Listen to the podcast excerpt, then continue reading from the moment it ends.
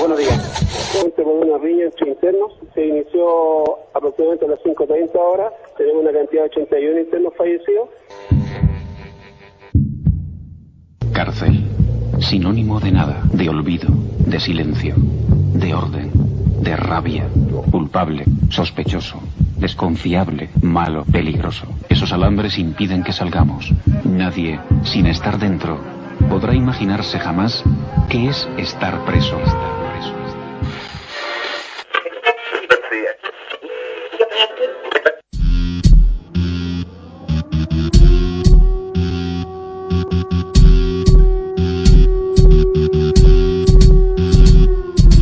Preso en prisión, en presión, macicera de sistema de Alienación de carcelario, gendarme mercenario Te encaro el escenario, toda la reja, la muerte se vive a diario. Cotidiano el aislamiento como vieja forma de quebrar la negra oveja secuestrada por el capital. Policías son el orden elemental Cárcel para que quiso pensar y cuestionar. Tener las agallas, confrontar y atacar. Cámaras sobre la cabeza te harán reflexionar. Entregados a la guerra sin parar Disparar, boicotear, el riesgo siempre estará. Ni muros ni rejas. Contra las canas y la represión. Un programa de noticias, informaciones, datos, entrevistas, relatos, comunicados, historias, actividades y recicles varios. Todos los jueves con música antiautoritaria para oídos rebeldes y subversivos. Por la señal libre de radioultimafrecuencia.blogspot.com. Anónimo dando el paso a la revuelta. Estate atenta que el atentado tienta. Los muros de la cárcel tiemblan Los recluidos en motín te alentan. Mata a un gendarme mercenario Te encargo el escenario. Está la reja, la muerte se vive a diario. El asesino es el estado carcelario. Mata a un gendarme mercenario Te encargo el escenario. Está la reja, la muerte se vive a diario. Hola a todas, a todos, a todes. Aquí estamos nuevamente en radioultimafrecuencia.blogspot.com radio.latina.red slash última frecuencia con el programa Ni muros ni rejas, como siempre pasadito de las 8 de las 20 horas de la noche. Más o menos una hora y media, a veces hasta dos horas de programación de acuerdo a la cantidad de información que nos llega desde las distintas instancias comunicativas informativas no desinformantes, eh, contrainformativas fundamentalmente. Así que pueden darse una vuelta por el blog para echarle una ojeada y hacer link en algunas cosas que le llamen la atención y algunas informaciones también. Vamos a tratar de actualizarlo a ver si nos da el tiempo para las actividades que se vienen durante este fin de semana una tocata por ahí el viernes, otras cositas por el sábado y así sucesivamente, siempre por la libertad de los presos políticos de la revuelta, mapuche, anarquistas, subversives. Vamos hoy día a ser acompañados por un, un masterizado de Crib Bonot. No sé de dónde vienen, ya los iremos escuchando. Capaz que detectándoles el, el idioma, si es que vienen de otro territorio que tengan otro lenguaje o si no también el acento podemos deducir un poco de qué se trata.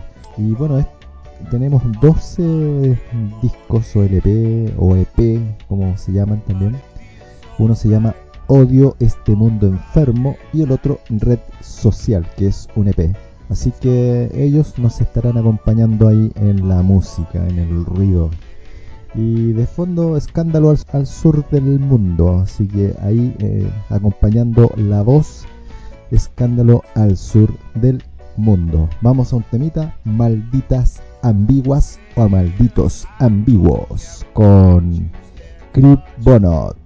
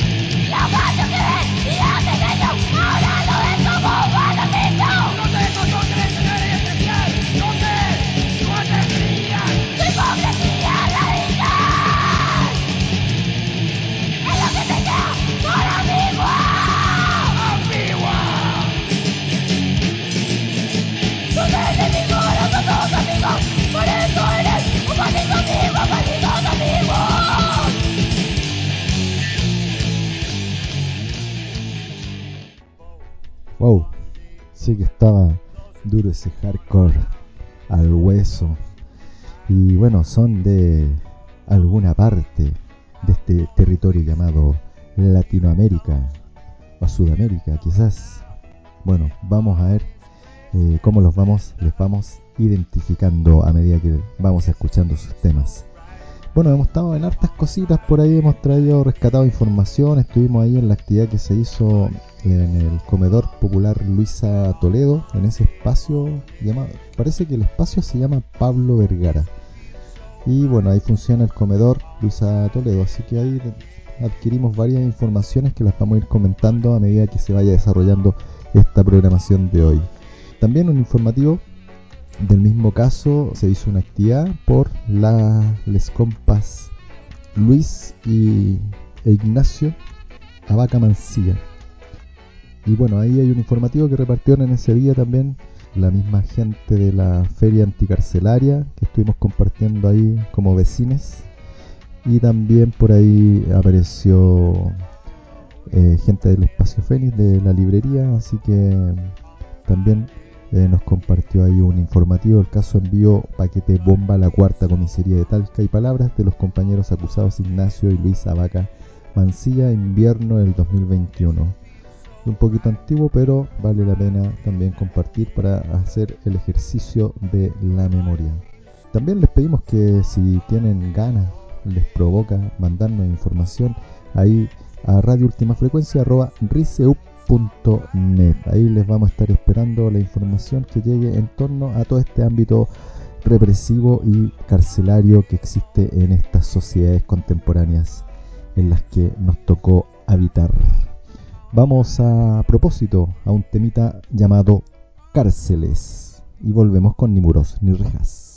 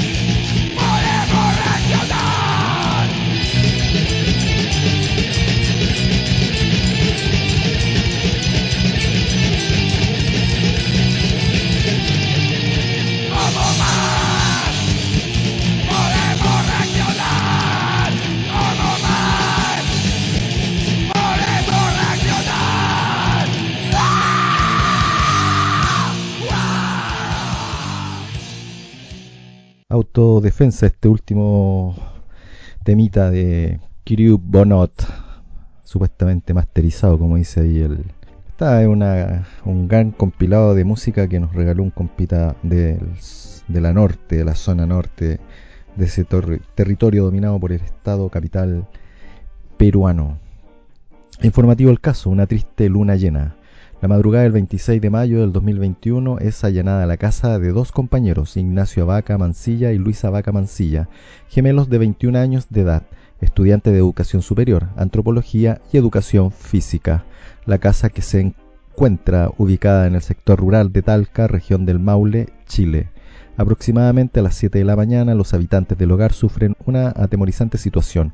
El violento y desmedido ingreso del OS-9, Departamento de Investigaciones de Crimen Organizado, GOPE de Carabineros de Chile, Grupo de Operaciones Especiales y cámaras de televisión. Posteriormente, la prensa utilizaría las grabaciones de aquella situación para exponer el caso en televisión abierta y declarar como culpables a ambos hermanos sin siquiera saber los cargos, ser procesados ni haber pasado por un juicio. En el allanamiento fueron sustraídas especies personales y de la familia, entre ellas celulares, computadores, libros, cuadernos, escritos y notas. Estos últimos elementos son prueba inequívoca de que el Estado persigue pensamientos e ideas. La orden de allanamiento fue emanada por la conocida Fiscalía Metropolitana Sur a cargo de Héctor Barros Vázquez, el personaje que alucina con la existencia del enemigo interno y culpa a grupos específicos anarquistas de iniciar la revuelta de octubre del 2019. Es importante señalar que la Fiscalía Sur tiene uno de los índices más altos de prisión preventiva en Chile, medida bastante cuestionable pues significa una condena anticipada y posee sesgos clasistas y racistas.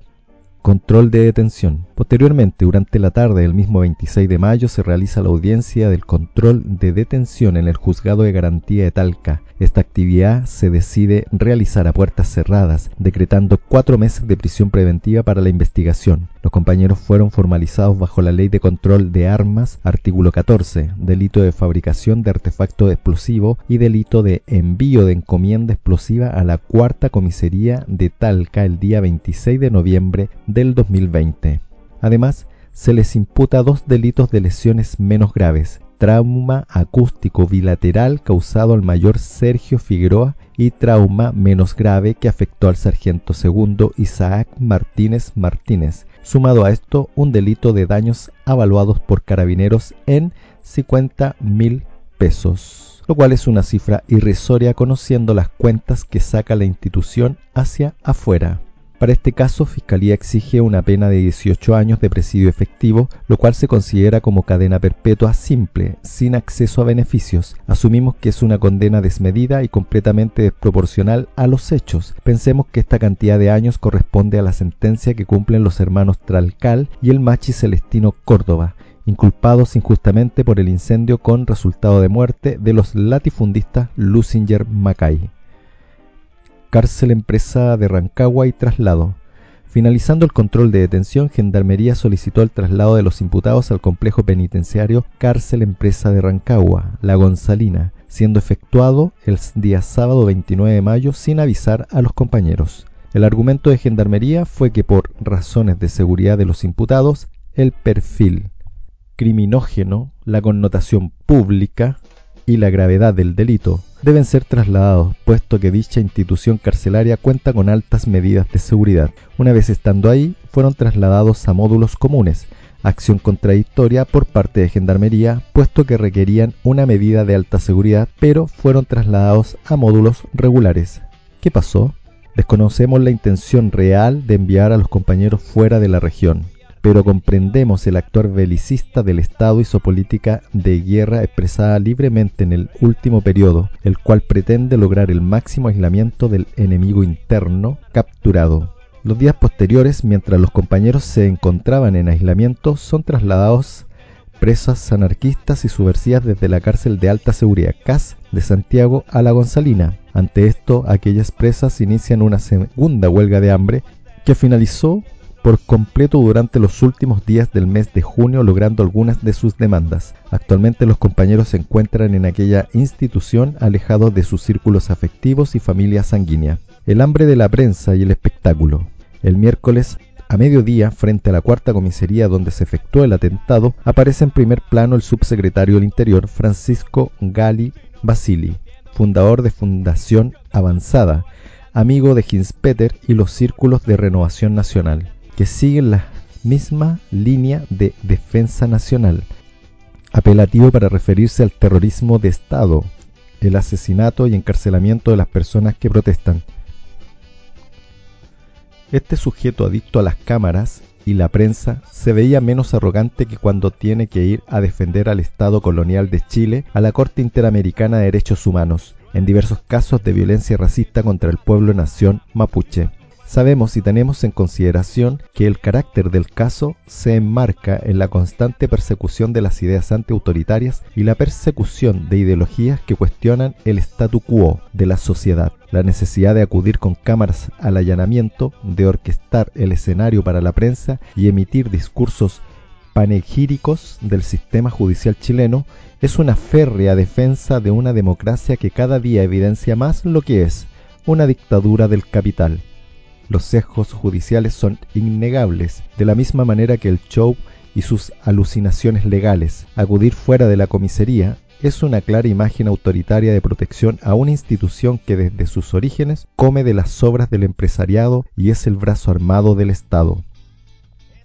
Vestigio de una cultura patronal. La situación del territorio donde residían los compañeros es áspera. Se encuentra constantemente asediada por la herencia patriarcal y eclesiástica, un lugar donde todavía existen gente que no mira al patrón a los ojos y la política paternalista soslaya lo autónomo y se sucumbe ante una represión de diversas formas.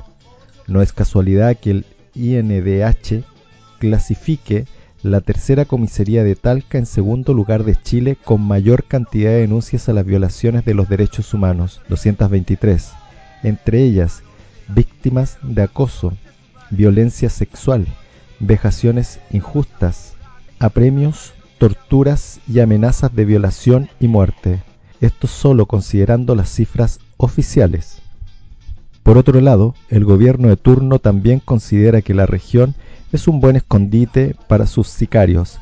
Así es como tras el asesinato del huichafe Camilo Catrillanca a cargo del comando Jungla, grupo de carabineros que desde el 2007 se entrenan en Colombia con inteligencia militar contra insurgente, el mayor Manuel Antonio Valdivieso Terán, ex jefe del GOPE de la Araucanía, que ocultó información del caso y urdió la mentira, es enviado a estos terruños a cumplir funciones para pasar posteriormente a retiro.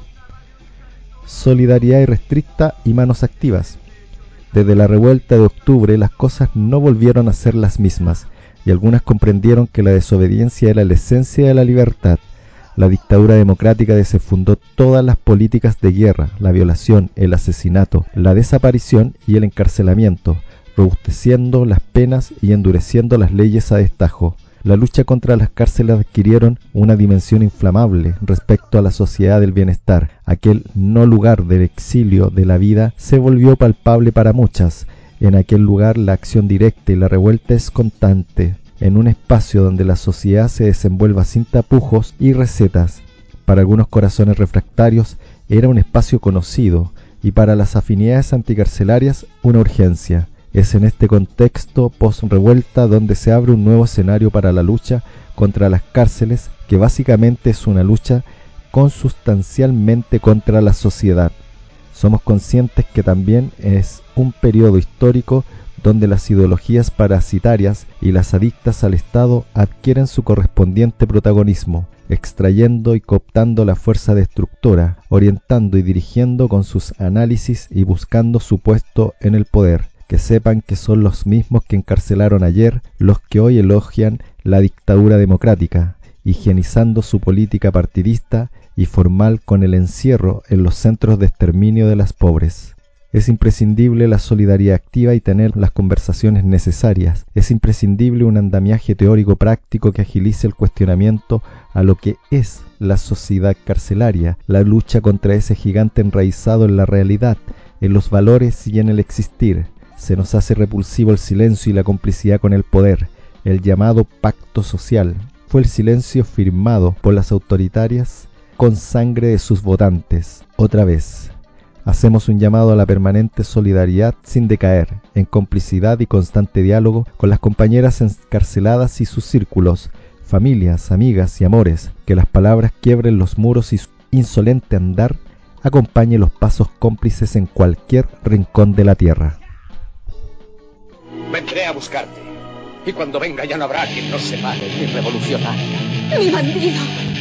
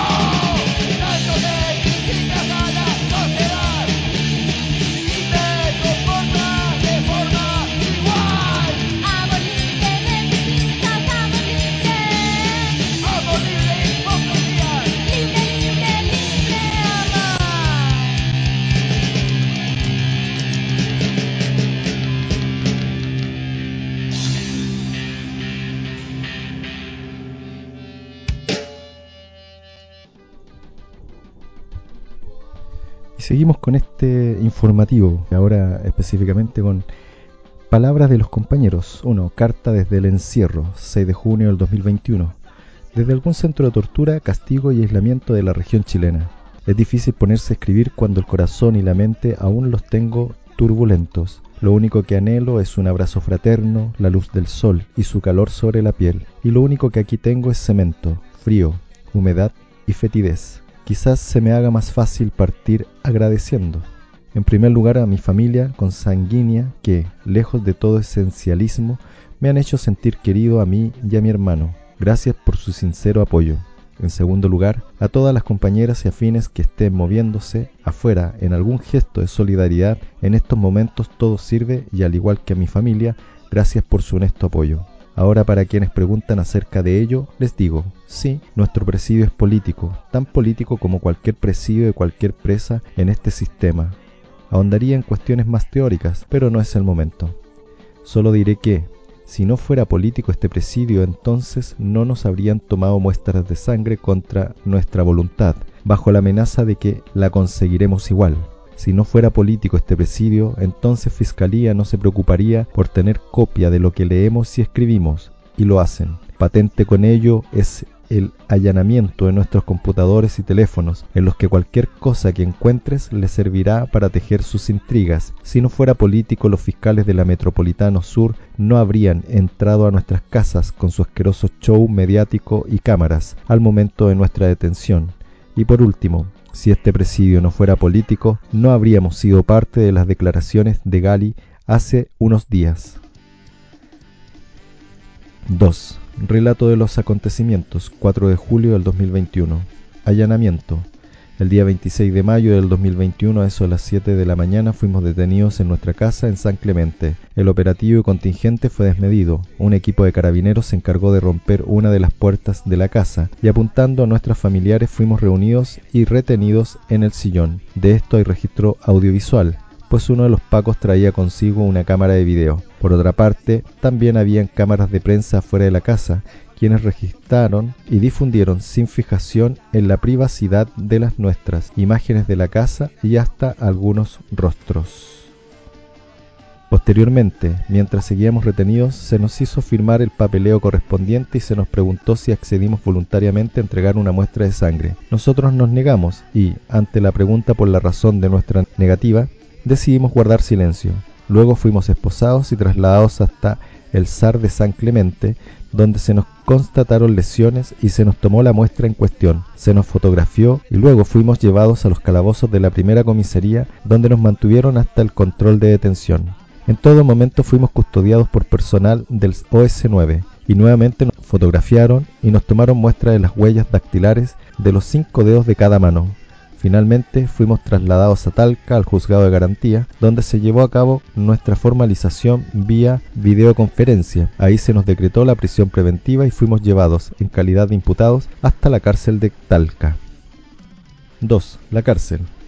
Los primeros tres días de presidio los pasamos en la cárcel de Talca. Las condiciones higiénicas eran deplorables, cosa que se repite en todas las cárceles chilenas. Humedad, chinches, baños en mal estado, Además estuvimos custodiados directamente por un gendarme todo el tiempo de nuestra estadía. En la tarde del sábado 29 de mayo, sin ser informados oficialmente, fuimos trasladados hasta el complejo penitenciario La Gonzalina de la ciudad de Rancagua, en la región de O'Higgins. Ahí fuimos encerrados en el módulo 1 para hacer una cuarentena de 14 días. Sin embargo, después fuimos trasladados al módulo 33 para terminarla ahí, durante ese periodo estuvimos a la espera de una llamada que Gendarmería nos prometió y nunca nos dieron, lo que sumado a las 24 horas de encierro que implicaba esta medida sanitaria, solo colaboró a hacernos sentir angustiados, solos y como se dice aquí adentro, psicoseados.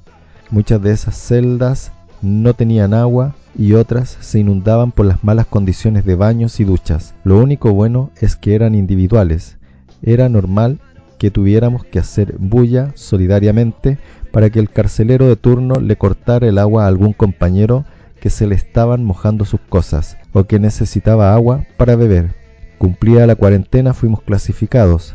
Este proceso consistió en un híbrido entre interrogatorio y sermones protagonizados por dos gendarmes, quienes, tras hacernos el proceso individualmente, también nos lo hicieron a ambos a la vez. Como resultado fuimos asignados al módulo 85, donde actualmente residimos, compartiendo entre cuatro el mismo tipo de pieza que en cuarentena eran individuales.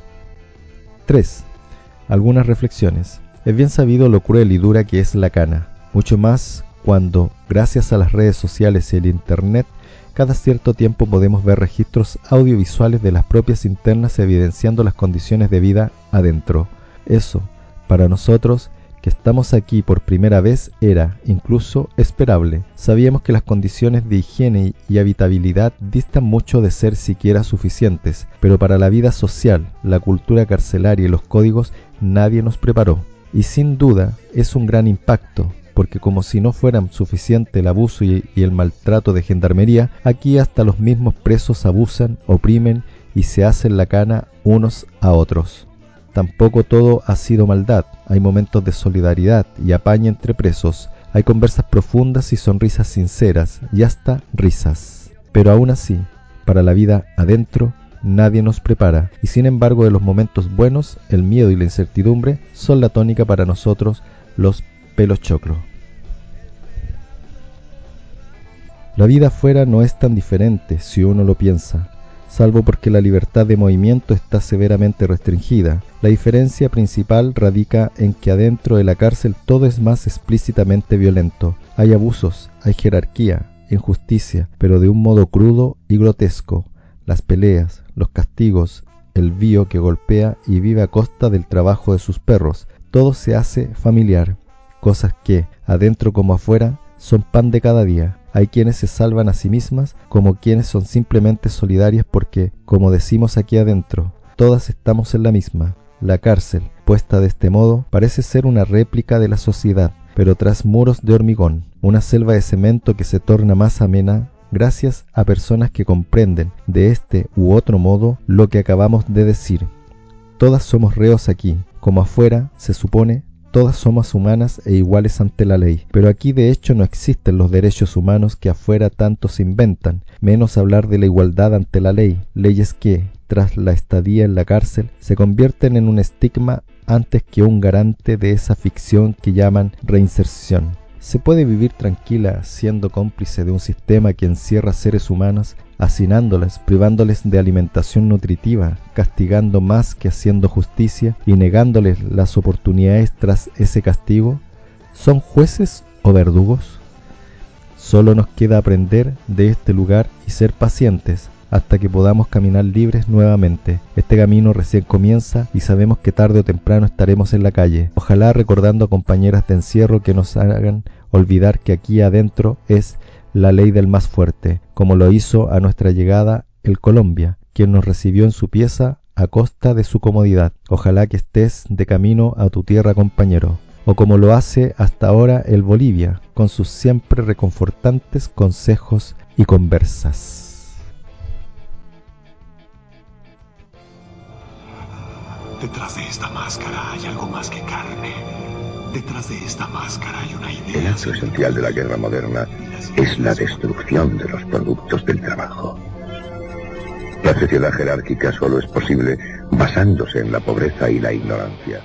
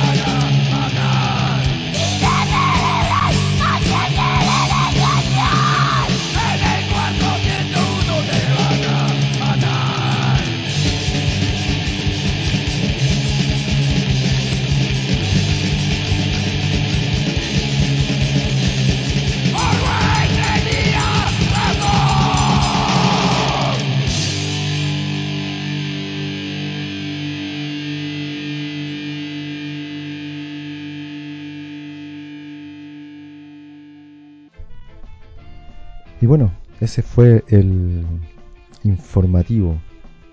Por ahí salen unos correos de contacto a quienes se quieran comunicar con este informativo o recibirlo también y poderlo reproducir.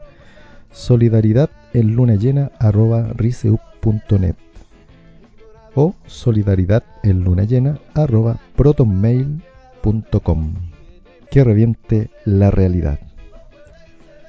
Bueno, y así vamos compartiendo ahí material escrito, material de, virtual de todas partes que nos apaña en estos momentos con este programa, ni muros ni rejas. Convocatoria a sus 40 años de preso político, actuamos por la libertad de Mumia Abu Yamal. Les invitamos a un meeting en apoyo a Mumia Abu Yamal enfrente de la Embajada de Estados Unidos en México a las 12 del día el sábado 11 de diciembre, seguido por un acto cultural en la Casa Ocupa Chiapas, Toledo 22, a las 2 de la tarde con Guerrilla Pambán, Luna Negra, La Mala Mata, Indios Sin Dios, López, Eva Palma, Argelia Guerrero y Saiko Soma con Wole Lota Love. No se lo pierdan. Muchos de ustedes conocen el, caso de este periodista, escritor y activista africano estadounidense. Fue condenado a muerte por haber sido luchador social con los Panteras Negras en los 60 y por actuar contra la policía de Filadelfia con su periodismo combativo en los 70. Tal vez has leído sus ensayos en los medios libres o uno de los 13 libros que ha escrito desde su celda. Tal vez lo consideras una inspiración, un maestro un hermano. Mumia pasó casi tres décadas en el aislamiento total del corredor de la muerte sin poder tocar, abrazar o estrechar la mano con otro ser humano. Estas condiciones ahora se reconocen como tortura por expertos en derechos humanos. El pretexto para su falsa incriminación fue el asesinato del policía Daniel Faulkner el 9 de diciembre de 1981. Tal vez te sumaste a las movilizaciones internacionales que pararon su ejecución dos veces en los años 90 o incluso te fuiste a la cárcel por eso aquí en México, o tal vez has participado en acciones en su apoyo en años recientes. En el 2011, su sentencia fue convertida en una cadena perpetua y sus enemigos esperan que se pudra en prisión. Nosotras, por otro lado, nos unimos con su base de apoyo en Filadelfia y sus simpatizantes en muchas partes del mundo en un esfuerzo para llevarlo a casa. Durante todos estos años, los enemigos de Mumia, organizados en el orden fraternal de policía, respaldado por oficiales políticos y los medios de comunicación principales, no han logrado callar su voz. Como muchos otros presos y presas políticas, él no pierde la fuerza, aun estando en las condiciones más vulnerables. Su palabra en contra del terror policiaco, del encarcelamiento masivo y de la tortura en las prisiones ahora llega a los lejanos rincones del mundo, provocando rabia entre los poderosos. Aunque las mentiras de la Fiscalía contra él han sido totalmente desacreditadas y sus maniobras racistas descubiertas, los políticos de la ciudad de Filadelfia y el estado de Pensilvania tienen más investidura que nunca en callar a este escritor, simplemente para proteger su base de poder construida en gran parte sobre su caso. El octubre pasado, el caso de Mumia era uno de los presos políticos destacados en el Tribunal Mandela, donde juristas internacionales declararon a Estados Unidos culpable de genocidio debido a su larga historia de esclavitud, los asesinatos por la policía de gente negra, morena e indígena, el encarcelamiento masivo en el cual la esclavitud se hace constitucional por la enmienda 13 a la Constitución, la criminalización de presas y presos políticos y prisioneros de guerra y la tortura utilizada contra ellos, incluyendo el aislamiento en solitario durante décadas, el racismo ambiental y las profundas inequidades en la salud pública. Debido a su propia fuerza y al apoyo de un movimiento internacional, Mumia ha superado la hepatitis C, la glaucoma, cataratas en los ojos, el COVID insuficiencia cardíaca congestiva, cirrosis del hígado y una condición debilitante de la piel que resulta en un constante comezón por todo su cuerpo. Ahora se está recuperando de la cirugía su corazón y de manera asombrosa ha recuperado mucho de su vitalidad. En el terreno jurídico Mumia ha recibido un mal dictamen últimamente aunque tiene evidencia importante a su favor. Lo apoyamos en sus apelaciones pero estas pueden tardar muchos años. Por eso Estamos exigiendo su exoneración ahora. En varias partes de Estados Unidos los gobernadores han exonerado a un buen número de presos recientemente, el más reciente siendo Kevin Stickland en el estado de Missouri. ¿Por qué Mumia no ha beneficiado de tal gesto? Hay una sola respuesta, el temor que muchos políticos le tienen a la policía organizada, pero su poder no es invencible. Esto se nota en la recién liberación de algunos presos políticos en Estados Unidos que también tuvieron una fuerte oposición policíaca incluyendo a Jalil Muntakim, Russell Marun Schwartz y David Gilbert. Libertad para Mumia Abu Yamal, presas políticas, libertad abajo los muros de las prisiones. Detrás de esta máscara hay algo más que carne. Detrás de esta máscara hay una idea, señor Creedy. Y las ideas son a prueba de balas.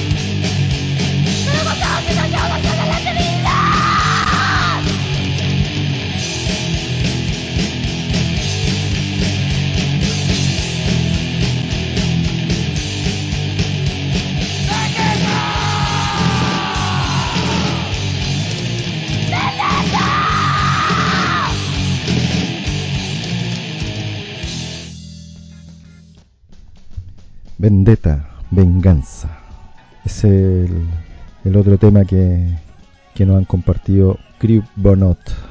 Un solo puño y letra. Ah, no, es el siguiente tema. Escuchamos anteriormente, Orwell tenía razón, por ahí amor libre, de autodefensa, cárceles, malditas ambiguas. Partimos con ese, ese temita.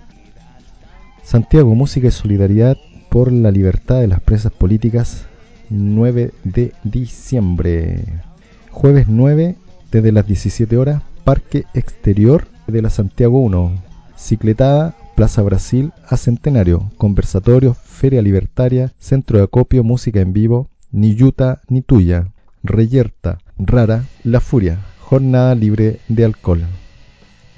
Jornada por la libertad de todas las presas políticas contra los muros de las prisiones y la sociedad que los necesita porque a través de la revuelta, la agitación, el conflicto, la rabia, el compromiso y la acción directa nos reconocemos como seres radicalmente opuestas al capitalismo opresor, al Estado policial y toda su maquinaria carcelaria, y de persecución sistemática con todas aquellas compañeras que deciden confrontar el poder, asumiendo todas sus implicancias. Con las compas encarceladas, ningún paso atrás, porque la revuelta, la subversión y la rebeldía es nuestra salud como pueblos oprimidos, en nuestra revitalización de los principios de libertad, apoyo mutuo y solidaridad, son nuestras ganas de recuperar nuestras vidas. Este jueves 9 de diciembre nos encontramos a las 17 horas puntual en Plaza Brasil para desplazarnos en las cletas hasta las cercanías de la cárcel Empresa Santiago 1 para realizar una jornada de música y solidaridad en apoyo a todas las presas políticas, actividad libre de alcohol y actitudes nefastas. Mientras exista miseria, habrá rebelión. Convocan Gesto Solidario, Malacleta,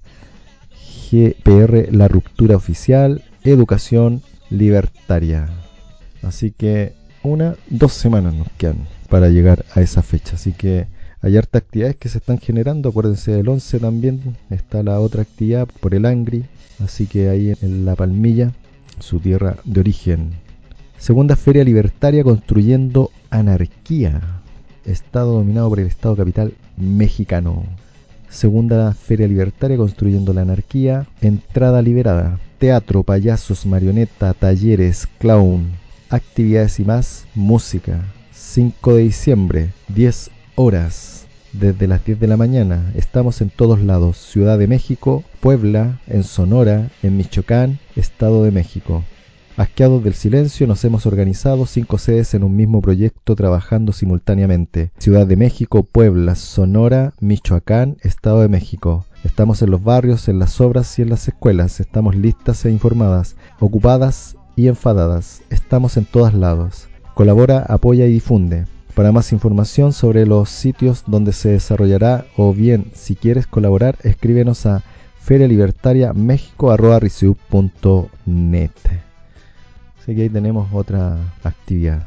Y están los alegatos de nulidad por el caso Alex Lemun. Sebastián Saavedra, abogado creyente del Centro de Investigación y Defensa Sur, Sur y representante de la familia del adolescente mapuche Alex Lemun Saavedra, cuenta lo ocurrido este miércoles 24 de noviembre en los alegatos de nulidad para el caso que dejó en impunidad al homicida Marco Treyer Heisen, mayor de carabinero en retiro. Los resultados del alegato se darán a conocer el 14 de diciembre a las 8.30 horas. Recordemos que en este caso Treyer fue condenado a una pena de tres años la cual se dio por cumplida. En palabras del abogado de la familia Lemun, lo que se busca con este recurso es que se anule tanto la sentencia como el juicio oral para que se disponga la realización de un nuevo juicio donde nuevamente se establezca la culpabilidad del ex carabinero, pero a su vez se imponga una pena proporcional a la gravedad del hecho cometido. A continuación dejamos ahí el audio, esperemos que, se pueda reproducir bien.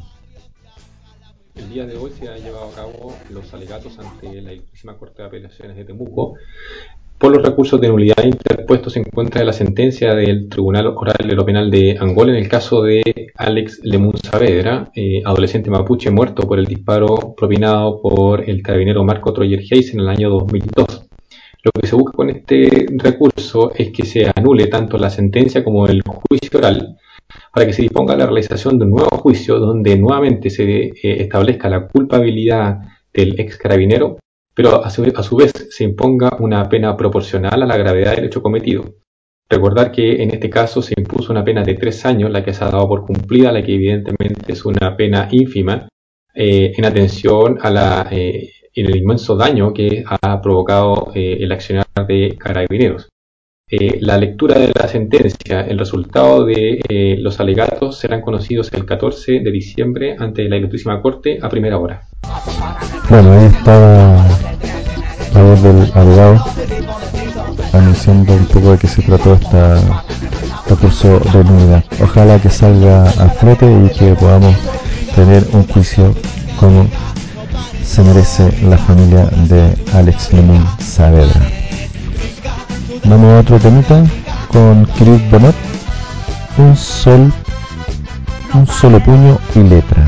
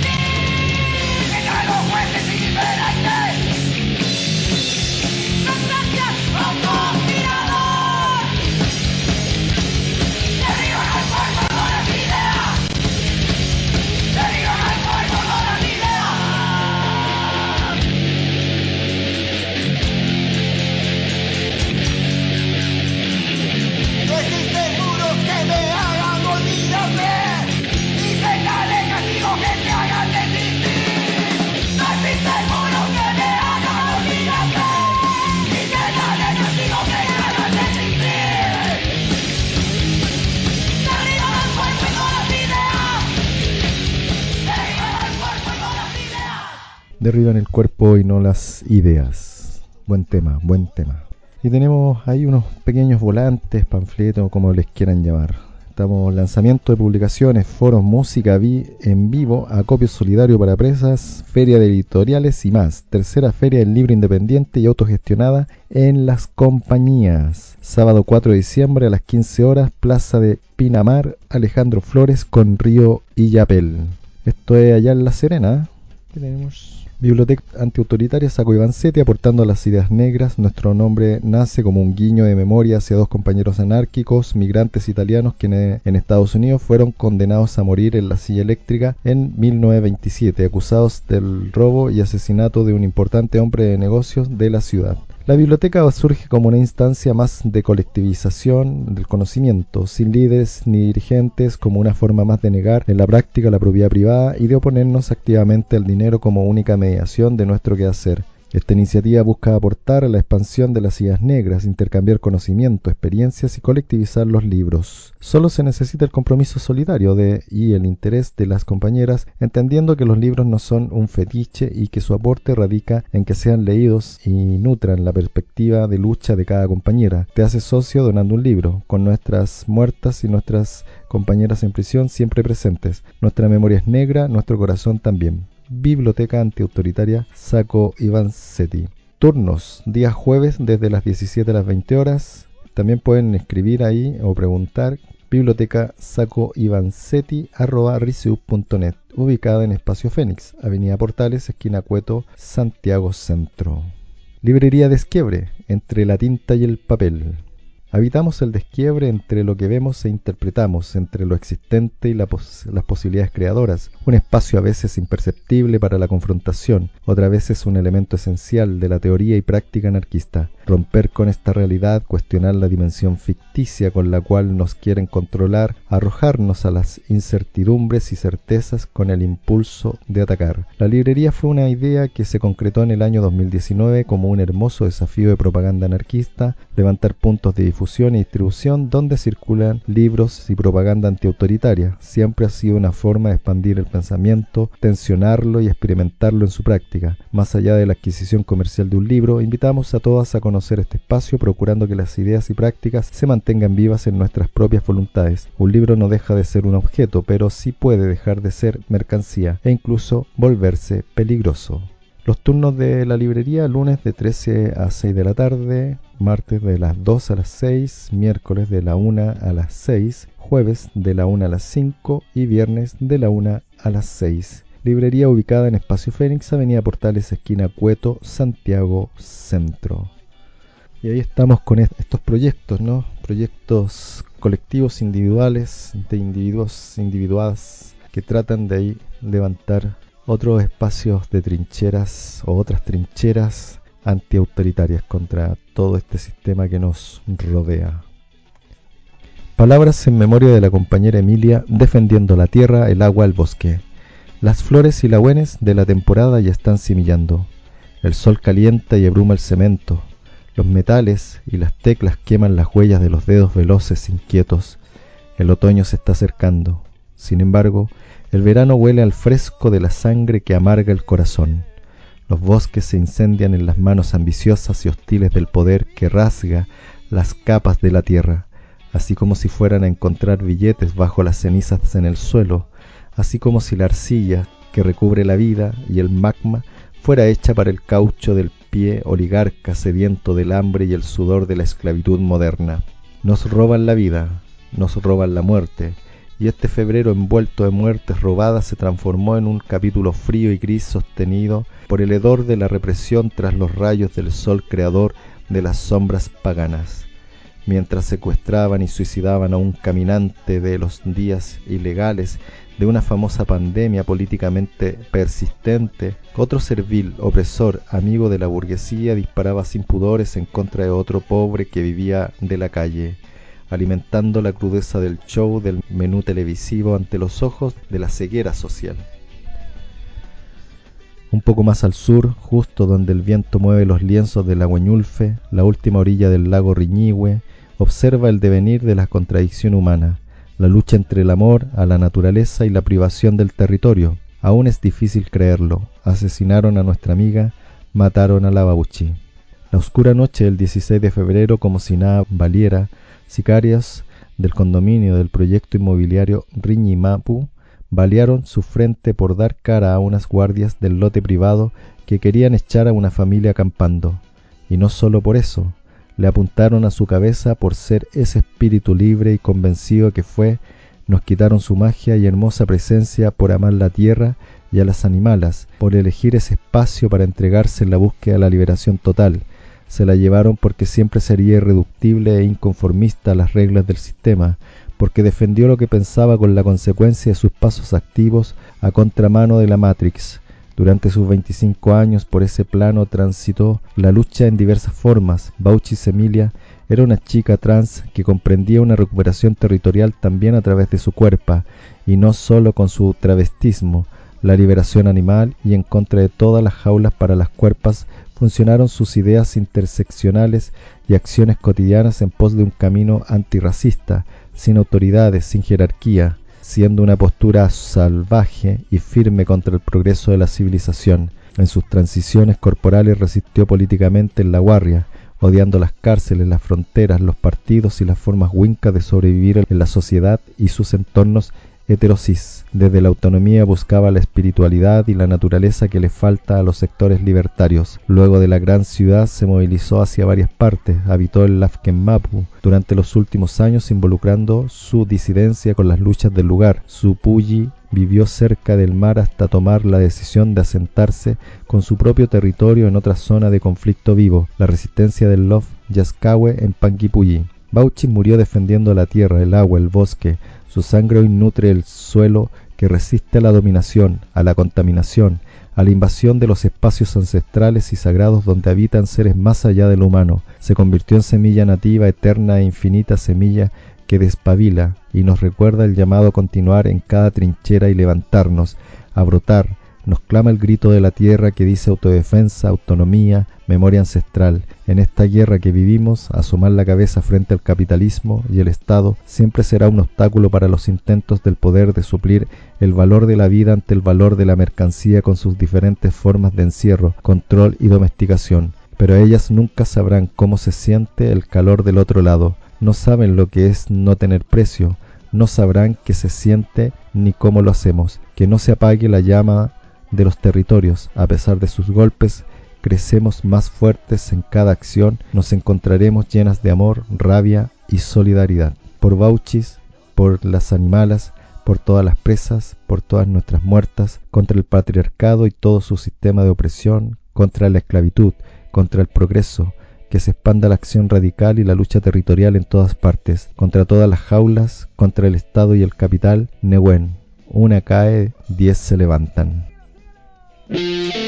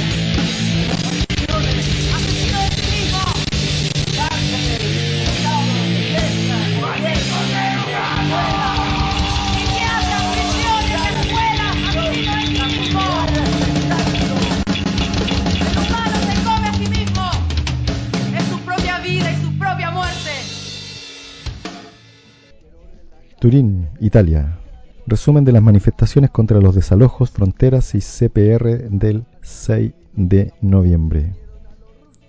El sábado 6 de noviembre salimos a las calles de Turín con una manifestación contra los desalojos, las fronteras y los CPR. Frente al enésimo desalojo en el alto valle del refugio autogestionado, hemos decidido partir desde el centro de la ciudad para dar visibilidad a la frontera, a aquel mecanismo asesino que el Estado quisiera camuflar en el silencio. Se han reiterado con fuerza los nombres de los responsables de los desalojos y de los cómplices de las deportaciones y de los CPR. Numerosas las intervenciones al micrófono y los coros, acompañados del pegado de carteles pintadas y huevos de pintura contra las sedes de bancos, correos, ASL, Centro de Salud y Cita di Torino y de la Nubola Lavasa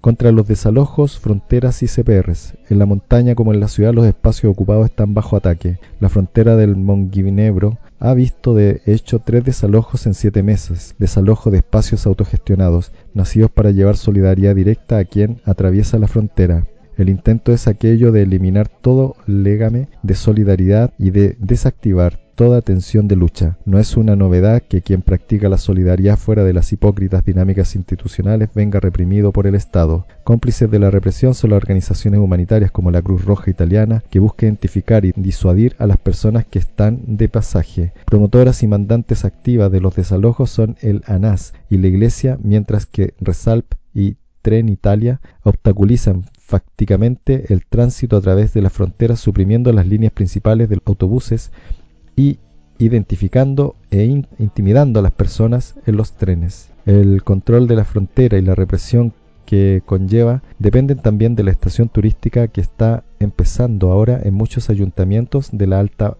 Valle. Clavier, por ejemplo, basa su economía sobre la afluencia de turistas con dinero para los cuales la frontera es solo un aburrido ritual. El beneficio de pocos determina las policías de control y represión de las personas que pasan la frontera. En la ciudad los centros para la repatriación son engranajes del sistema de detención y expulsión. Aquello de la avenida Brunelleschi es la encarnación de la frontera en el centro de Turín, donde vienen amasadas las personas sin documentos a la espera de la deportación. Los CPR son el último deterrente en un mecanismo de chantaje y explotación llevado adelante por empresas especializadas en la gestión de los centros de detención y de las cárceles. Entre estos está GEPSA del grupo Engie, que gestiona actualmente el CPR de la avenida Brunelleschi y la cooperativa siciliana Acuarinto, que trabaja en la acogida desde hace 20 años y que ha gestionado en el pasado, siempre junto a GEPSA, tanto el CPR de Turín como el CPR de Ponte Galeria en Ramón. En la constelación de empresas involucradas en el bucín de las expulsiones encontramos también a la Cruz Roja Italiana, que ha gestionado el CPR de Turín desde 1999 al, al 2015. La frontera es un dispositivo de control y selección que margina, invisibiliza y por último mata a las personas que la atraviesan. Solidaridad a todas las personas que han luchado y luchan contra jaulas y fronteras, contra desalojos, fronteras y CPRs. El reportaje de la manifestación en directo está en radioblackout.org. Para más información también está la fuente ilrovecchio.info. Así que nada, pues todo el Nehuen a las compas, los compas, les compes que están dando cara a quienes imponen las fronteras como lógicas de sometimiento, tortura y asesinato. Love Elicura, jóvenes Elicurache, estamos más firmes que nunca en nuestra lucha por la recuperación y protección del territorio. Marimari, Pumachi, Puhuerquén, Pulonco, Puhuichave, Puché.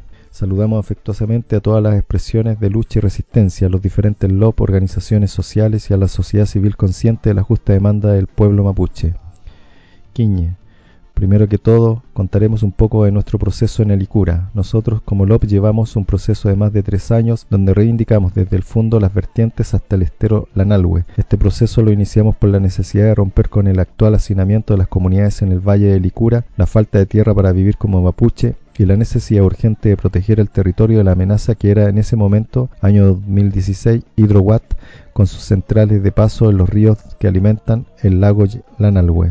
En el territorio reivindicado por nosotros estaban usufructuando hace décadas la familia Rivas y Forestal Arauco. Nuestro LOB lleva un proceso autónomo. Se compone de jóvenes que quieren un mejor vivir y recuperar nuestra cultura, nuestras creencias. Dentro de los espacios recuperados hacemos vida como mapuche, ejercemos el control territorial, tenemos ruca, criamos animales, tenemos un paligüe y un espacio ceremonial. Para nosotros esto es lo más importante, establecer nuestro control e instalar nuestros lugares ceremoniales para poder establecer un lazo espiritual con nuestro territorio. EPU. Por lo anterior es que hace bastante tiempo hemos resistido a una persecución política y racista de personas de ultraderecha. Actualmente tenemos presos políticos quienes asumen los costos de una lucha en contra del latifundio, el poder político de la élites del territorio, del empresariado forestal y de Puyanacona. Cula. Nosotros como jóvenes el Irucurache eh, estamos más firmes que nunca en nuestra lucha por la recuperación y protección del territorio. Muchos años de injusticia han pasado por estas tierras, muchas invasiones forestales y extracciones de áridos han destruido parte de la vida de la Mapu y la amenaza de las centrales hidroeléctricas siguen latentes. No permitiremos que la cárcel, la represión y la persecución nos hagan decaer en el deber que tenemos como mapuche. Meli. Actualmente nuestros presos Matías Leviqueo y Eliseo Raimán, que han resistido dignamente la prisión política, al igual que todos los presos políticos mapuche, llevan 21 meses en prisión preventiva y como lo sabemos que esta prisión en libertad es política. Ni los testigos protegidos podrán sostener la mentira que la Fiscalía armó para encarcelar al mapuche que lucha para devolverle a nuestro pueblo lo que le fue arrebatado. Quechu. Este 19 de noviembre presos políticos Elri Curache inician luego de casi dos años su juicio oral y por esto es que queremos hacer el llamado a manifestarse contra este sistema judicial mediocre, racista y clasista que lo único que busca es cuidar los discursos de odio y negacionismo del latifundio y las empresas extractivistas. Este sistema judicial solo condena a los mapuches y a chilenos pobres y así se ve reflejado el clasismo que existe en este país y dentro de la política gubernamental. No se requiere mucho conocimiento para darse cuenta de lo mal que están compuestos estos sistemas Si esto no cambia, no es posible asegurar justicia para quienes han sido pisoteados históricamente. Cayu. Exigimos para nuestra gente un juicio justo sin montaje del Ministerio Público y sus policías, ni con sus testigos protegidos. Sabemos que nuestra gente ha sido condenada antes de tiempo por el gobierno y sus secuaces. La prisión política busca condenar a cualquier costo, por esto lucharemos hasta ver en juicio justo por nuestros presos. Regl. Nosotros como el Eli Curache Reafirmamos el compromiso con nuestra gente y de seguir por el camino de la lucha y con la digna claridad de nuestro pueblo. Seguimos firme con nuestro pensamiento como Hueche Mapuche. Creemos que en la reconstrucción de nuestro territorio se tiene que fortalecer la relación entre nuestra gente y debemos velar por la vida de nuestro territorio. Pura. Desde el LOP Elicura enviamos nuestro fraterno compromiso a seguir luchando exigiendo el fin de la militarización del territorio mapucho. Ahí ya. Como LOP esperamos un compromiso fraternal de todos los territorios en lucha y en resistencia. Libertad a Guillermo y Bernardo Camus y a todos los presos políticos mapuche. Wen Guaín, Amulepetain Huenchan. Y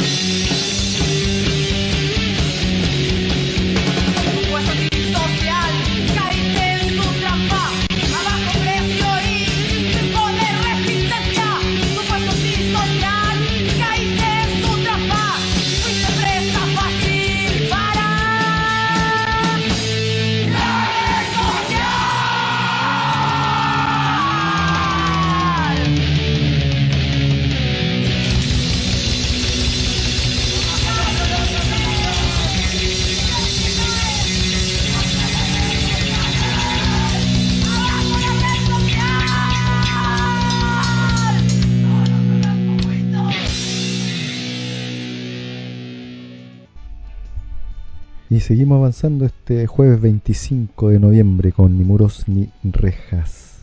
Sale el número uno del boletín de correspondencia anarquista La Cueva de Alibaba. Esto en el estado francés. Nos complace anunciar la publicación del primer número de La Cueva de Alibaba, boletín de correspondencia anarquista, del cual aquí hay una breve presentación de la contraportada. Nos gustaría que la apertura de este boletín fuera como ingresar en una cueva llena de un precioso botín. Entraríamos como ladrones, más atraídos por la riqueza reflejada en él y para los usos que preveemos que se preocupan por los múltiples orígenes de tales hallazgos. Un depositorio de ideas y reflexiones anarquistas inicialmente expresadas en diferentes idiomas, en los que dibujar a gusto y, y, enfrentarse y confrontarse libremente, que esa lectura pueda continuar su camino fuera de la cueva ese es nuestro deseo, que luego incite a cada individuo que ingresa a reflexionar, discutir y debatir, para que la puerta cerrada detrás de ti no sea como un comienzo o como un paso en el camino hacia una aventura exigente y densa de intercambios, donde el pensamiento y la acción se mueven uno al lado de otro. Invitamos a cualquier interesado a pedir uno o más copias, a escribirnos. Contenido de este primer número. Tesis sobre COVID 1984, la dominación material en tiempos de epidemia y la cuestión organizativa. Proximidad durante una epidemia, la destrucción necesaria, imagina el futuro, autonomía imposible, silencio ensordecedor, donde miramos el mundo, reflexiones sobre el individuo y la opresión social, el ídolo de la racionalidad, el fin del insurreccionalismo, notas en contra de la organización, contrapoder o lucha caótica, con un club, tanteando. La cueva de Alibaba. Textos solidarios con los anarquistas detenidos en Barcelona el 27F.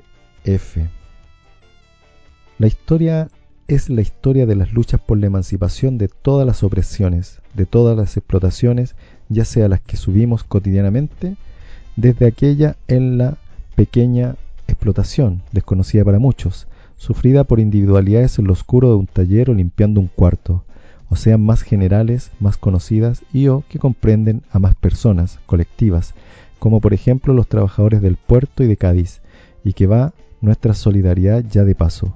Lo mismo sucede en otras partes y no hay de qué maravillarse si en los Estados Unidos un millón de trabajadores han abandonado sus puestos de trabajo en el último año por, entre otras cosas, denunciar su explotación laboral. La pandemia ha exacerbado y ha servido como excusa para empeorar las condiciones de los trabajadores, con el añadido de nuevas restricciones al movimiento, a nuestra forma de entender la salud, nuevas leyes antiobreras, nuevas normas represoras disfrazadas de sanitarias. Antes nos veían con las botas militares y la tanqueta, ahora se visten de blanco y van acompañados con los de la tanqueta. Pues bien, en una tal situación social, si no creada ad arte aprovecha ad arte para endurecer las condiciones de vida esenciales. Tampoco es de extrañar que por precaución y para prevenirse, el Estado detenga a tuiteros, cantantes, raperos, comentaristas de Internet, etc. No sea que algunos se tomen en serio lo que cantan y les dé por quemar el Parlamento con todos dentro, como dice alguno. Siguiendo con el absurdo, se siguió protestando y la respuesta del Estado y de sus fieles perros guardianes, la prensa, fue empezar a llamar negacionistas a todos los que protestaban. Tanto los que protestaban por el cierre obligatorio, casi los primeros fueron los pijos de barrio de Salamanca para entendernos, como los que protestaban por la liberación del rapero o la paralización de una obra todos y todo, absolutamente todo el que protestaba en esos días y por motivos diferentes eran tachados de negacionistas, artimaña del poder para desprestigiar y tapar cualquier justa otra reivindicación. Así el 27 de febrero del 2021, diez días después de protestas sucesivas en Barcelona y en muchas otras ciudades, por la liberación de un rapero detenido y para reivindicar otra sociedad con la movilización de miles de participantes, primero bien atacada con la crítica de las armas, véase la policía y luego con las armas de la crítica, véase los periodistas que tachan de terroristas a una compañera detenida en las protestas y sucesivamente ya regañadientes tienen que reconocer que han cometido un error. Los sucesivos ataques mediáticos a algunas ocupaciones anarquistas, la criminalización de todas las protestas en el resto de las ciudades, con situaciones absurdas como concentraciones de pocas decenas de personas rodeadas por cientos de policías o dejar campar a sus anchas a los fascistas para que atacasen algunas concentraciones y manifestaciones que reivindicaban las libertades. El clímax llegó con la supuesta detención de unos exóticos terroristas italianos de vacaciones en Barcelona. Los anarquistas siempre hemos servido, sobre todo en épocas movimentadas, como espantapájaros que presentar a la CIA llamada opinión pública de una supuesta amenaza latente, ahora no personificada en los masones como en antaño, que están trasnochados, sino en la siempre presente presencia anarquista en las luchas. El enemigo interno está creado, está ya personalizado en las figuras de nuestros compañeros. Se intenta crear un ellos y un nosotros. Ellos serían el enemigo, y el nosotros serían los demócratas de toda la vida. Quien no se alinea a esta línea de conducta es insultado, reído, tomado como un apestado, amenazado, perseguido por procesar sus ideas y perseguido penalmente si recalcitra. El Estado ya no puede sacar el discurso nacionalista o patriótico de un nosotros, principalmente porque no lo hay, pero puede sacar, y de hecho saca, la base de los demócratas contra ellos, los que no respetan las normas, los que las desafían. De la defensa ultranza de su democracia, el Estado en definitiva es su principal garante y beneficiario. ¿Ese que encierra a cantantes? Preguntará alguno. Sí, esa también, pero es el juego de las formas y las formas imponen y se imponen las sanas formas de cómo comportarse, nos las dice la nueva Inquisición, con el beneplácito de los fontaneros catalanes, lo que es del César para el César y lo que es de Generalitat para la Generalitat. La Santa Inquisición, versión moderna, o más bien tan puritana como siempre para los demás, pero tan pecaminosa como siempre en sus quehaceres de injusticia, nos cuenta que la historia del juicio de nuestros compañeros anarquistas prisioneros desde el 27F en las mazmorras catalanas está resultando ser un típico caso de telenovela de las cutres, esas hechas por una trama casi infantil y escrita por incompetentes, bajo presupuesto, roles sobrevalorados y mucha gente falsa.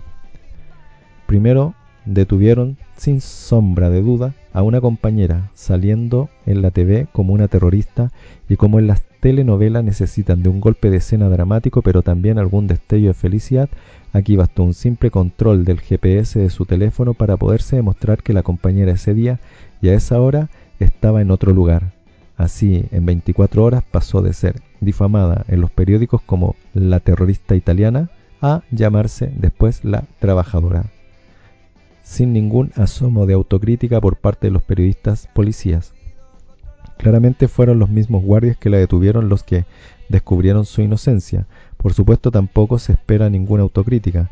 Después, siguiendo con la trama ya urdida, la jueza esconde un informe de los bomberos donde se especifica claramente que ese incendio no habría podido hacer ningún daño a la persona en la furgoneta. Continúa con lo mismo, la persecución sin tregua a nuestros compañeros ya convertida en una carrera y una obsesión entre ella y el fiscal para ver quién dicta las normas más duras y viendo que no tienen ya ningún argumento para tenerlos dentro, exige una fianza desproporcionada para su salida de la prisión.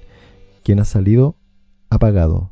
Es alucinante que mientras que se está hablando de cambios en la ley Mordaza, para bajar las cauciones de las multas y cuantificarlas según las posibilidades de las personas, esta jueza decide poner una fianza millonaria a nuestros compañeros, un total de 245 mil euros. ¿Qué proletario se puede permitir una fianza así? Ninguno. Mientras tanto, los compañeros anarquistas Danilo Infantino, Hermán, Luca y Emanuel siguen en prisión, en concreto en Bryans 1, carretera de Martorell a Cetra Capellades, kilómetro 23, 0835, San Steven Sexrovires, Barcelona. En este puto mundo capitalista sin dinero no haces casi nada. Así que aquí va también la cuenta corriente común. Ayudemos a todas, de todas las formas posibles, a sacar a nuestros compas. ES 43 30 25 00 18 91 14 0005 7792. En este estado de las cosas que aborrecerlo es poco, hacemos una humilde llamada a la solidaridad, de cualquier forma se considere conveniente, y a la acción directa, patrimonio histórico de todos los anarquistas, por la liberación de los compañeros anarquistas Danilo Infantino, Hermán, Luca y Emanuele, detenidos en Barcelona el 27 de febrero. También queremos recordar a las compañeras que han salido y que siguen expuestas a la represión estatal. Nos solidarizamos con ellas.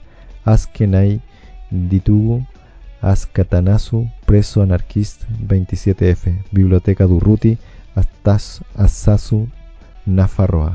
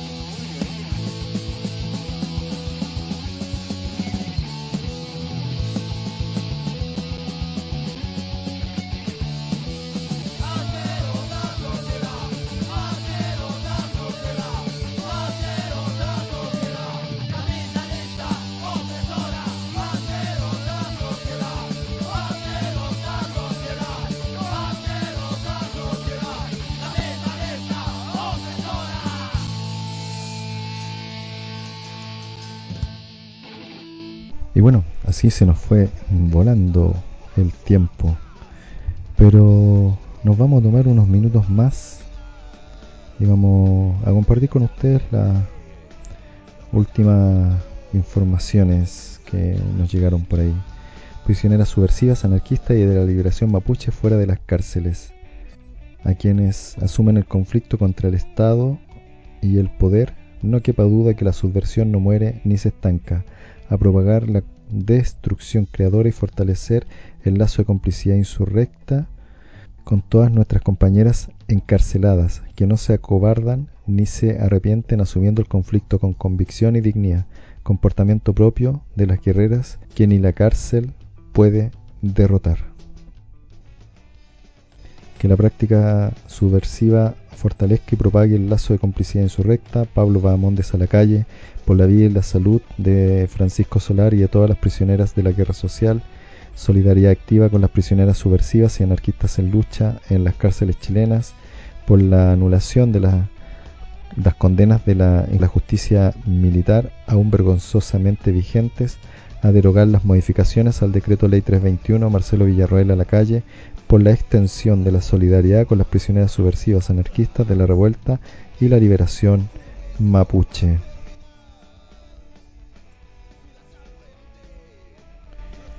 Bueno, también eh, aprovechar de informarles que desde este lunes eh, Radio Última Frecuencia partió con otro programita, ahí unos compas que están los días miércoles los días miércoles están ahí en la radio 31 de enero. Bueno, hablamos por ahí, nos encontramos en alguna actividad y les propusimos también eh, retransmitir sus programas por este medio y a partir de este lunes desde las 20 a las 20 horas aproximadamente en radio última o radio.latina.red slash última frecuencia recupera tu vida.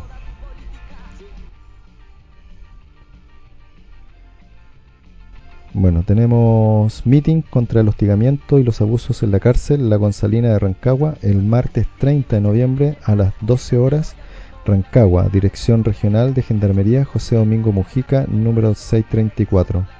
Hace pocas semanas al interior de la cárcel empresa La Gonzalina de Rancagua, los hermanos Luis e Ignacio Abaca fueron golpeados durante un allanamiento en su celda.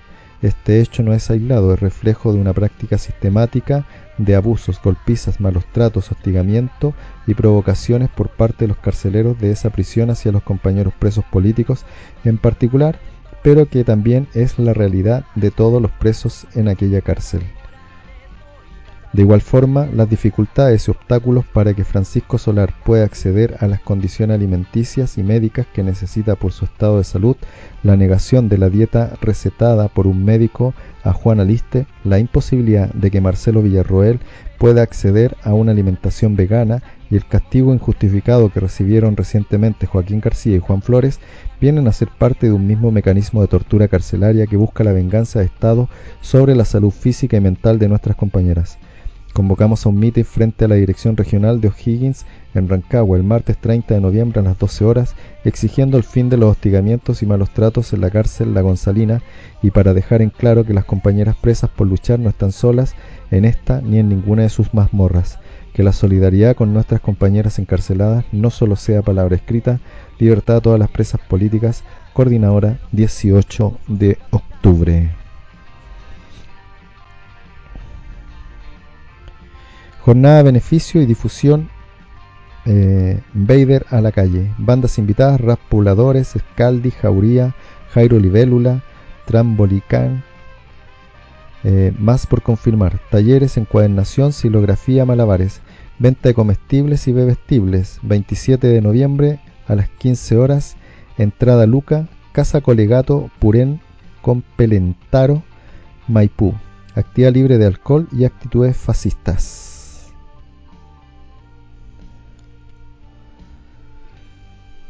Tocata por la resistencia mapuche. Bien sabemos que el dominio y el poder winca busca todas las formas posibles para amedrentar los procesos de recuperación y resistencia que llevan Pulamien en distintos puntos del Gualmapu. Es por esto que como organizaciones mapuche y guarriache de Santiago levantamos esta actividad para ir en apoyo de distintas comunidades que se ven profundamente afectadas por la invasión capitalista. Les invitamos a esta jornada que busca ser un lugar de encuentro y solidaridad Además estaremos recibiendo útiles escolares para el noveno, la novena versión de la Escuela Autónoma Cacique Juan Pañinao de Quechereguas en instancia que busca levantar una educación no tradicional inculcando valores mapuche a niñas y adultas que asisten a levantar el Quelugún Guarriache. Viernes 3 de diciembre desde las 17 horas en el complejo Manuel Gutiérrez, El Valle con Vespucio, esto es en Peñalolén. La Resistencia Mapuche, Huarquenes del Amor, Angélica Yancamil, eh, Aerstam, Cutriñuque, Flamboyán, Funky Flu y Valvor, Mac Millaray, Evelyn Cornejo, Organizaciones Mapuche, Guarriache de Santiago, Adhesión 3 Luca, Complejo Manuel Gutiérrez, Avenida Américo Espucio, eh, con Avenida El Valle. Peñalolén. Tres luquitas entonces, va a estar ahí varias gente conocida también. Así que este viernes 3 de diciembre desde las 17 horas en dicho espacio. Y bueno, ¿qué más? Se nos viene los 11 años.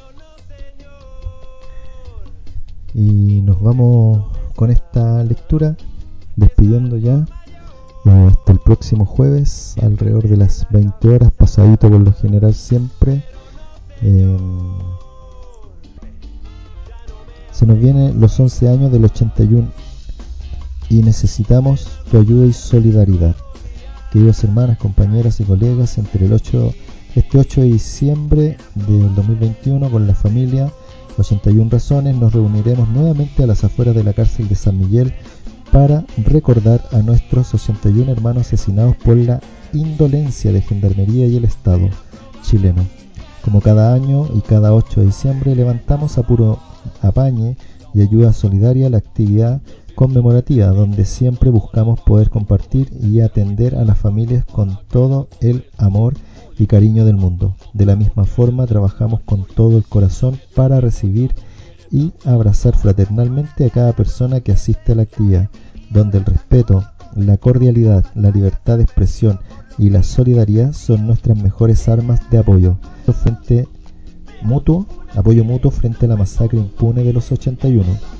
Será una actividad familiar con música en vivo, baños disponibles y todas las comodidades para que sea una hermosa jornada para todas. Para las hermanas que quieran ser parte del equipo de trabajo, todo el 8 de diciembre me hablan por interno para anotarse. Ese día llegamos a la cárcel a las 10 am, tendremos desayuno y almuerzo disponibles. La jornada será convocada desde las 4 de la tarde hasta las 22 horas. Siempre nos tocan los 8 con mucho calor, así que ir preparando con ropa adecuada y cómodas. A las hermanas que quieren colaborar, donar o donar algo, nos hablan por interno al fono WhatsApp eh, más 569 8272 7919. Las donaciones pueden ser alimentos, frutas, aguas, bebidas, dulces, lienzos, helados, autos disponibles para trasladar para traslados de bandas e invitados, trabajos manuales o lo que ustedes crean adecuado para la jornada de conmemoración. A las hermanas que quieran hacer aportes en dinero lo pueden hacer a las siguientes cuentas. Cuenta RUT 14.187.226-5 Banco Estado o a la cuenta vista del Banco de Chile 00004 372 1264 a nombre de César Pizarro Pizarro, correo c pizarro gb arroba gmail. Se les agradece de antemano las familias del 81, la organización 81 Razones y cada hermana y hermano que lucha y ha sido víctima del terrorismo de Estado. 81 Razones ONG privados de libertad pero no de dignidad. 19 de noviembre del 2021. Bueno, este es el comunicado que nos entregan. Y bueno, teníamos también otra información en torno al Gendarmería deberá explicar en tribunales denuncias por discriminación y negación de beneficios a José Tralcalcoche y Facundo Jones Huala. Ambos presos políticos mapuche cuentan con los requisitos mínimos y conducta para acceder a la libertad condicional. Sin embargo, las informaciones apuntan a que Gendarmería elabora informes negativos, les sanciona por sus ideas políticas y les discrimina al no cumplir el convenio 169 de la OIT, siendo ellos pertenecientes al pueblo nación mapuche tras múltiples denuncias efectuadas por los presos políticos mapuche Facunde Juanes Huala y José Tralcal Coche, recluidos en cárcel de Temuco y Centro de Estudio y Trabajo CEP Victoria, respectivamente, Gendarmería de Chile deberá responder ante tribunal luego de acoger este último la solicitud presentada por la defensa de los afectados frente a lo que se indica como hechos discriminatorios, incumplimiento del convenio 169 de la OIT y negación de acceso a beneficios como libertad condicional, pese a cumplir ambos presos con los requisitos legales y mínimos protocolizados. Al respecto, la abogada Karina Riquelme informó que esta solicitud se realiza con la finalidad de que el Poder Judicial pueda controlar a Gendarmería, quien depende del Ministerio de Justicia y quien tiene la obligación de aplicar el convenio 169 a todos los condenados miembros del pueblo mapuche. En este caso, verificar en qué condiciones están realizando su condena, si aquellas personas que evalúan a quienes son condenados tienen las capacitaciones y la pertinencia cultural. Esto debido a las múltiples denuncias que han existido respecto de los condenados y la falta de pertinencia cultural de quienes generan las entrevistas tanto psicológicas como los trabajadores sociales, quienes no vislumbran ni aplican el contexto en el cual nos encontramos y esto en virtud de la aplicación de los tratados internacionales que el Estado ha ratificado y por lo cual el Ministerio de Justicia y Gendarmería tiene la obligación de mantener a funcionarios capacitados y además generar programas donde en los cuales produzca efectivamente la reinserción que ellos exigen para poder obtener los beneficios intrapenitenciarios que le están siendo negados consecutivamente por salir estos informes negativos.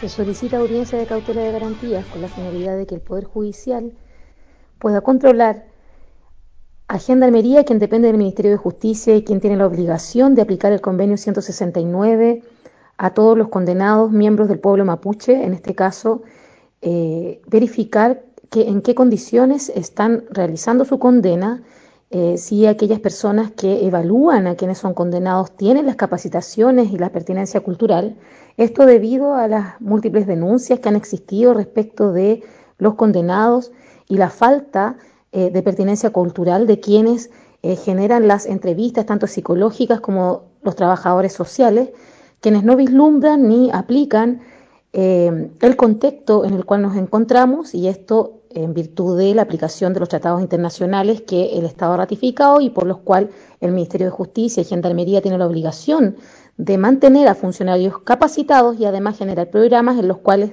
eh, se produzca efectivamente la reinserción que ellos exigen para poder obtener los beneficios extrapenitenciarios que les están siendo negados eh, consecutivamente por salir eh, los, estos informes negativos. Marmar Pupeñi, Pulamien, Pugunay, Incheta, Juan Carlos Tracarpingen. La denuncia que hacemos actualmente respecto a la situación de José de Tracarcoche, preso político mapuche del Lobo Yopeco, es que mi padre, a mi padre se le ha negado la salida esporádica, salida trimestral y salida dominicales a su territorio Azulov, a pesar de que él, ha cumplido ya con, con, los plazos definidos por los protocolos para que pueda optar a estos beneficios. Lamentablemente esto es una situación de, de presión eh, política, ya que hemos visto como la familia Luxinger ha, manifestado en prensa su, su, contra, a, que ellos puedan optar a beneficios y sobre todo a, y también el funcionamiento de, de gendarmería negándole una tras otra veces eh, esta salida. Lo que pasa acá también es que mm, Gendarmería no ha puesto o no ha dispuesto de un profesional eh, del área de la psicología con pertenencia cultural. Entonces, no ha habido un entendimiento respecto a la forma de vida, la cosmovisión, a las creencias y la cultura de, del peñe, de nuestro peñe, y se le ha negado entonces constantemente esta salida a, a poder estar en su territorio, a, a poder obtener la salud y el tratamiento de una machi en su regue, a pesar de que son, son situaciones que, el Estado chileno debería abogar ya que han firmado el convenio 169 de la OIT. Entonces lo que ahora se solicita es un, una audiencia para este 24 de noviembre a las 9 de la mañana, en donde Gendarmería, por obligación de tribunal, esperamos pueda disponer de un profesional y así esperamos que un informe psicosocial sea favorable para que nuestro Peñi pueda optar estos beneficios. Nosotros recordamos y dejamos claro también, como muchas veces lo hemos hecho, que José Dracale es inocente del, del hecho del cual se le acusa en, del incendio con resultado de muerte en el caso de en Macay. Y eh, denunciamos también de que Gendarmería y las instituciones del gobierno del Estado siguen utilizando distintos eh, espacios, como en este caso fue un informe psicosocial de, de un asistente social para que él demostrara y dijera que se arrepiente de un hecho del cual no, no fue partícipe. Entonces, queremos nosotros también manifestar ese descontento ante esta situación y esperamos que ahora eh, gendarmería y tribunales puedan eh, hacer respeto a sus protocolos que, ya eh, hemos manifestado y esperamos que, que José pueda optar a la libertad y estar con su gente y en su territorio pronto mientras el proceso judicial e internacional se mantiene en la Corte Interamericana de Derechos Humanos. Bueno, ahí estaba estas voces que vienen del Guaymapu con respecto a esta denominada justicia. Tallarinata contra la prisión política. Rico plato de tallarines a beneficio de encomiendas para los compañeros Juan Aliste y Joaquín García, dos luquitas con salsa roja y con verduras. Acompaña vasito de jugo. Haga su reserva en el IG eh, arroba Asamblea Villa Olímpica. Música en vivo, punto de acopio para las presas, feria de propaganda. Sábado 4 de diciembre, 17-21 horas. Plaza Central, Villa Olímpica, Ñuñoa, Metro Ñuble. Trae tu plato, vaso y servicio. Taller gratuito, mantención básica de bicicleta 3. Actividad familiar de compañerismo y aprendizaje colectivo. Tendremos puntos de acopio en Apañe para la Escuela Libertaria del Sur. Puedes colaborar con diversos útiles y materiales para los talleres con niños. Trae tus herramientas, kit, kit básico, piolas de freno y cambio. Domingo 28 de noviembre, 17 horas, Cueto con Portales, Barrio Yungay. Eh, acción, invitan a acción antifascista, educación libertaria, malacleta. Entonces este domingo 28 desde las 5 de la tarde hay en Cueto con Portales. Elías Garay Huichafe Yen, asesinado por un sicario en la Lof Kem Tribu. La tarde del 21 de noviembre, la tierra vuelve a ser regada con sangre mapuche. Se trata de Elías Garay, quien producto de la represión desacatada en la recuperación mapuche en Cuesta del Ternero, fue asesinado con una bala en la cabeza. Las fuerzas COER habrían ingresado pasadas las 15 horas disparando en todo momento a los comuneros. Esta represión, esta recuperación territorial llevada a cabo por la LOF mapuche Kem Triub venía realizándose desde el 18 de septiembre en el, pasaje, en el paraje Cuesta del Ternero, en un lugar llamado Alatapera de los Álamos, 90 kilómetros al sur de Bariloche, en la provincia de Río Negro, en Puelmapu. Bueno, y con eso nos despedimos al calor del fuego, como dice un temita por ahí y nos vemos, el, o sea, nos encontramos, nos escuchamos o me escuchan.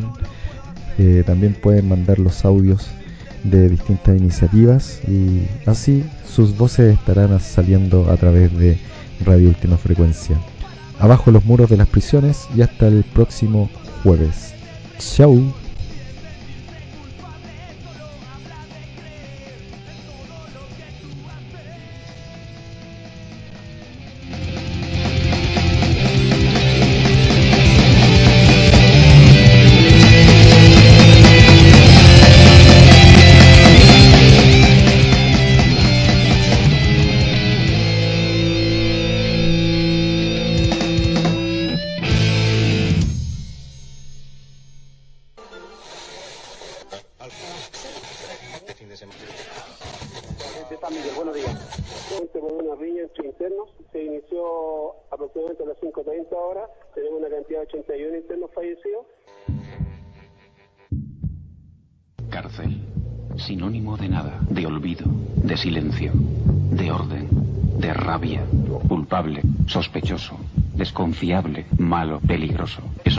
Impiden que salgamos. Nadie, sin estar dentro, podrá imaginarse jamás qué es estar preso.